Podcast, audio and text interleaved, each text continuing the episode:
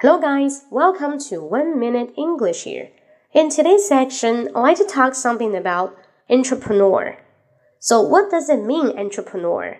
I think in the dictionary, entrepreneur just to say is a group of people that establish some business or firm want to get some commercial benefit.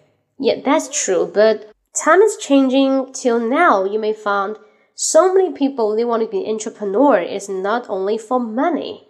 What they want to do is to find out the pain. So where people get pain, they just have the treatment. For example, we open for the online marketing because we found it's really convenient for people.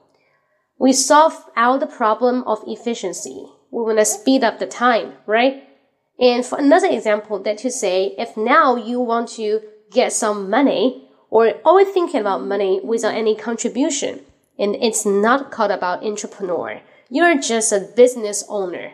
You just want to do a business, or at least you want to have easy and quick money. But there's no easy money in this kind of world, right? Because you need to pay your effort, hard work, and etc. All kinds of things you may turn out, you spend it out. Yes, that to say, what you spend, what is the turnout? So no pain, no gain. Entrepreneur is someone exists to helping others. Do the contribution, get achievement. It's not only for the shitty money. Alright, that's my today's sharing. Not everybody can be a startup, but at least you may have your dream and your deadline. Okay. Please subscribe my WeChat account 英语口语风暴，大家可以关注微信号英语口语风暴。按一个六获得更多的分享。So see you next time. Bye bye.